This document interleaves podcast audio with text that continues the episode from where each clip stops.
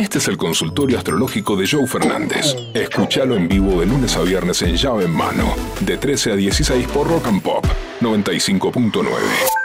Hola gurú, hola mesa. Hola. Soy del 7 de febrero y me peleé con, con la que era mi novia y ella es del 22 de julio de cáncer. Puede perdonar, y, pero bueno, yo quiero volver, cambié un montón. Nos llevamos 10 años de diferencia, yo tengo 26 y ella 36, ahora me conoció cuando yo tenía 21 y era otro. Ahora cambié un montón. ¿Qué me depara? Bueno, Acuario y Cáncer son dos signos muy distintos, muy disímiles, evidentemente. Estás hablando desde el lugar de alguien que se mandó un cagadón, de alguien que metió la pata. Y lo entiendo. ¿Por qué? Porque sos acuariano, sos loco, sos creativo, sos inquieto. Y ella es canceriana, ella es sensible, emocional y ella no va a perdonar.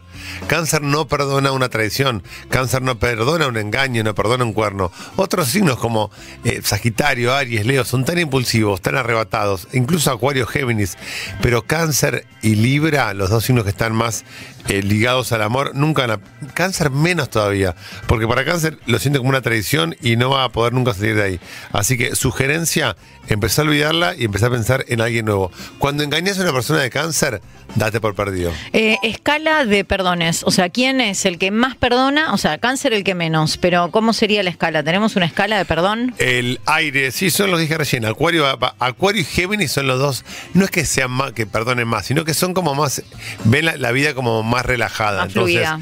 Acuario, Géminis, Sagitario son los tres signos que más fácil van a perdonarte. Lo cual no significa que le- lo llenes de guampa, ¿no? Hola gurú, hola equipo. Eh, yo soy Aries, con ascendente en Sagitario y señora Capricornio. Nos vemos Eh, en esos silencios, en esos silencios a veces eh, son bastante fantasmagóricos, pero bien.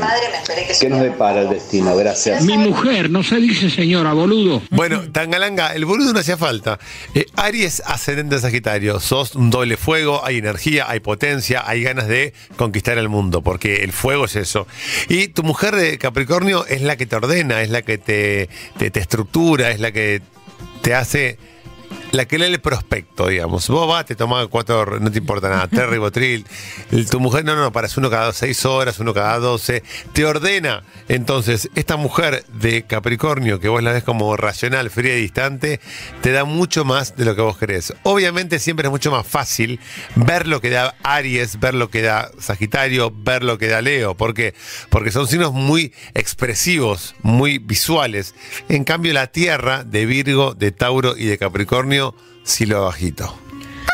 Hola, gurú. Hola. Soy Carolina. Mi hija del medio es de Tauro, yo de Géminis. Contame cómo tratarla porque me saca de quicio.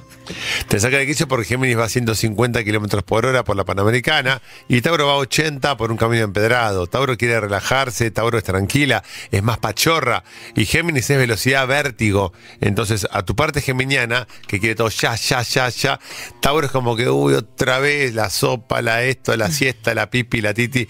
Y Géminis es más inquieta. Lo que tenés que hacer es entender, primero, que vos sos la adulta de la relación y segundo, que Tauro es así. Tauro es el toro pastando y Géminis es una ventana de Windows que abre 1, 2, 3, 5, 7, 8, 15 pestañas a la vez. Tu vértigo y tu velocidad no tienen nada que ver con la parsimonia de Tauro. Y como vos sos la madre, como vos sos la persona mayor, vos sos la que un poquito debe entender que en realidad lo que ella maneja y manifiesta es una velocidad diferente a la tuya. Que ella no vaya a 80 por empedrado y vos no vayas a 150 por, un, por una autopista. Pueden empatar, vayan a 100, así las dos se encuentran y dejan de pelear. Gurú. Yo Capri, él del 24 del 4. ¿Es touch and go? ¿Se enfrió? ¿Cómo sigue? Bueno, vos sos de Aries y él es de Capri. Obviamente Aries es impulso, es fuego, es sexo ya. Y Capri me va a estructurar, entonces, pero es verdad que Capri es más frío. Y Capri por ahí no contesta porque es más, bueno, nos quedamos una vez por semana. Capricornio necesita entender. Vos explicale, contale, decirle, che, te quiero ver una vez por semana, dos veces por semana, quiero ponerme de novia. Lo que vos digas, Capricornio probablemente lo acepte y lo haga. Pero Capricornio necesita entender. Y vos como Aries, que sos recontra impulsiva, recontra avasallante, ya decís, che, ¿qué onda? Se enfrió y por ahí hace 12 horas que no te escribe. Tranquila, Susana. Hola, soy Aries. ¿Cómo me va a ir con el dinero? Estoy en la lona. Claro que sí, porque acaba de irse Júpiter de Aries para empezar a ingresar en Tauro. Todo lo que tendrías que haber hecho lo deberías haber hecho hace tiempo, o sea, en este año, al principio de este año. Por eso hago mucho hincapié en Júpiter. Júpiter es como el comodín del zodíaco, es un planeta que nos muestra algo lindo, algo distinto, algo para festejar. Ya estuvo por Aries, entonces vos ya hiciste un manguito y ahora decís, che, pará, toda esta buena racha que estaba ahí dando vueltas desapareció y te asustaste. Bueno, hasta el 2023 va a ser así. Aries va a ser de ah, cosas que aparecen y cosas que desaparecen, pero el 2024 con Júpiter en Géminis vuelve la racha positiva. Aquí es donde la gente dice, bueno, pero pará, gurú, 2024, ¿cuánto falta? ¿Sabes cuánto falta? Cuatro meses. Mamita. No falta nada. En cuatro meses es Nochebuena. Y vos todavía con el pescado sin vender. Hola gurú, yo del 18 de diciembre del 92, mi novia 17 de noviembre del 95. Hace 13 años que estamos juntos, que nos depara el destino. Los signos que van juntos siempre funcionan. Sagitario y Escorpio no son la excepción. Escorpio es el sí. ¿Por qué funciona Sagitario y Escorpio? Vamos a detenernos un poquito acá. Escorpio es oscuridad, misterio, mentira, es el telo es escorpiano, como energía, no es que esté lleno de escorpianos el telo. El telo como escorpiano, la trampa, el engaño, la mentira, lo que no debe ser visto, lo que no debe ser dicho, eso es escorpiano. ¿Y Sagitario qué es? La vida es un ratito, pasémosla bien, disfrutemos, brindemos, salgamos, hagamos. Entonces, Escorpio al compartir vida con Sagitario dice, che, pará, la vida no era tan dura, la vida no era tan gris, tan negra, también se puede pasarla bien y disfrutar. Claro que sí. Y Escorpio, ¿qué le dice Sagitario? Escúchame, la vida no es el viva la pepa, no es todos los días los tres chiflados, también es intensidad, es potencia y es misterio. Excelente relación para crecer personalmente, excelente relación para que vos puedas ver más allá de tus propios, tus propios ojos qué es lo que te da tu energía. Sagitario y Escorpio, una relación que tiene muchísimo para crecer. No se desaprovechen. Hola Gurú, ¿cómo estás? Buenas tardes. Escúchame, Gurú. Yo de Géminis, ella de Virgo. ¿Qué nos depara? ¿Qué decís, Gurú? Dame una mano. Decís dame una mano porque vos sos Géminis, sos charla, biribiri, un poquito de salida con los pibes, eh, eh, como la vas acomodando. Y Virgo quiere estructura, seriedad, formalidad, quiere un noviazgo, flaco. Para pavadas me quedo sola.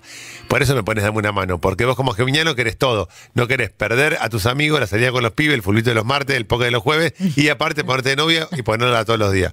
Y algo vas a tener que ceder, geminiano. Si aprendés a ceder al lado de una virginiana, vas a aprender, vas a crecer y vas a madurar. Joe Fernández, Pollo Cerviño y Vero Unión hacen llave en mano. Lunes a viernes de 13 a 16 por Rock and Pop 95.9.